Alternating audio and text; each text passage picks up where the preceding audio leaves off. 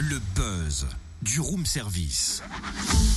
Coup de projecteur sur un talent, un événement, une personnalité de Bourgogne-Franche-Comté. Eh, J'ai quand même une surprise pour vous ce matin. Ça c'est cool. Bah, c'est quoi? Parce que vous en avez marre que je chante, Ouais. disons-le clairement.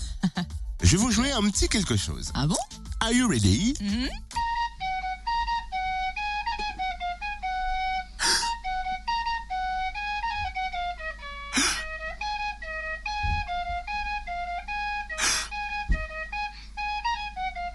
Non mais dis donc, depuis quand tu joues du pipeau toi Euh, Depuis que c'est le buzz. Oh non, c'est pas vrai, t'as pas osé cette vanne. Ça va, c'est gentil. je déprime. D'accord. C'est un hommage à Pipo, un rappeur et slammer originaire de Belfort, découvert lors des premières parties d'IAM, La Rumeur ou de euh, 1995. Il a déjà fait l'affiche des Eurokéennes et puis a fait une tournée aussi en Colombie, en Brésil, en Serbie, en Irak. Ouais, il a même fait aussi les premières parties d'Orelsan, de Youssoufa. Pipo, hip-hop en verlan, a sorti son Ah troisième oui. album Par Vague en octobre dernier. Il nous le présentera en live à la Rodia à Besançon samedi en première partie de Claudio Capéo.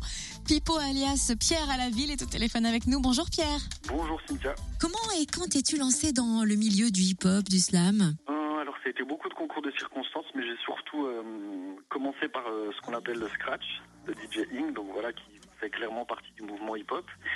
Et ensuite, euh, bah, j'avais j'avais des choses à dire, donc j'ai essayé de les dire, j'ai écrit des mots sur des feuilles et je me suis amusé à les à les interpréter. Et voilà, ça a pris du temps, mais euh, en gros ça s'est un peu passé euh, comme ça quoi. J'ai commencé vers euh, 13 ans vraiment à m'intéresser au hip-hop et à tout ce qui englobe le hip-hop.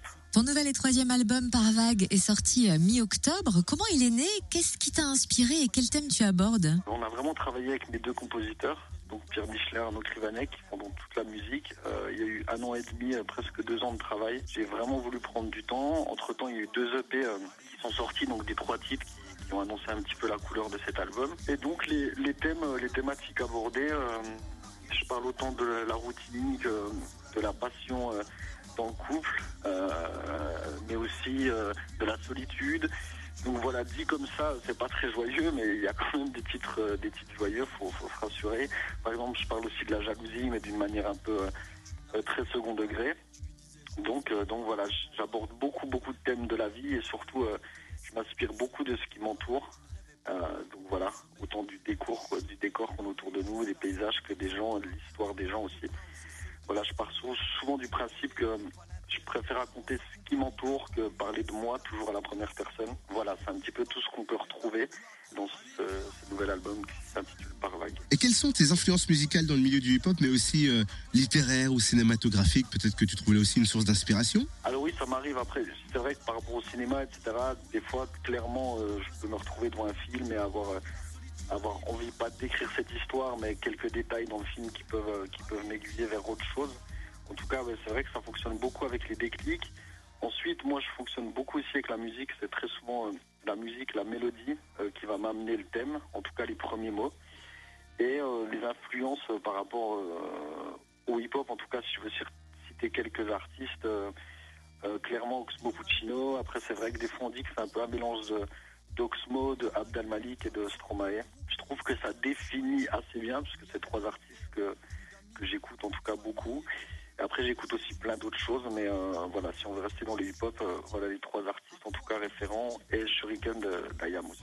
Tu seras en première partie de Claudio Capéo samedi à Besançon. Tu as déjà fait une de ses premières parties, d'ailleurs, le mois dernier, je crois bien. Pas seulement.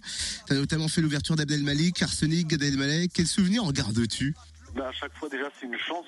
Euh, comme vous l'avez dit, Abdel Malik, c'était au mois d'octobre dernier. Donc voilà, moi, par exemple, c'est un artiste que j'écoute depuis très longtemps. Donc euh, se retrouver, en plus, on était à l'autre bout de la France, on était à Calais avec lui. C'est super bien passé. Le feeling aussi, après, c'est bien passé, parce qu'on n'a pas toujours la chance de rencontrer aussi les artistes et de passer un moment avec eux hein, quand on ouvre pour eux. Euh, Gad Elmaleh, forcément, c'était complètement énorme. En plus de ça... euh, à chaque fois, c'était devant beaucoup, beaucoup de spectateurs. Et Claudio Capéo, effectivement, on a joué en Bretagne. C'était aussi euh, complètement à l'opposé de, Belfort. On a joué avec lui le mois dernier.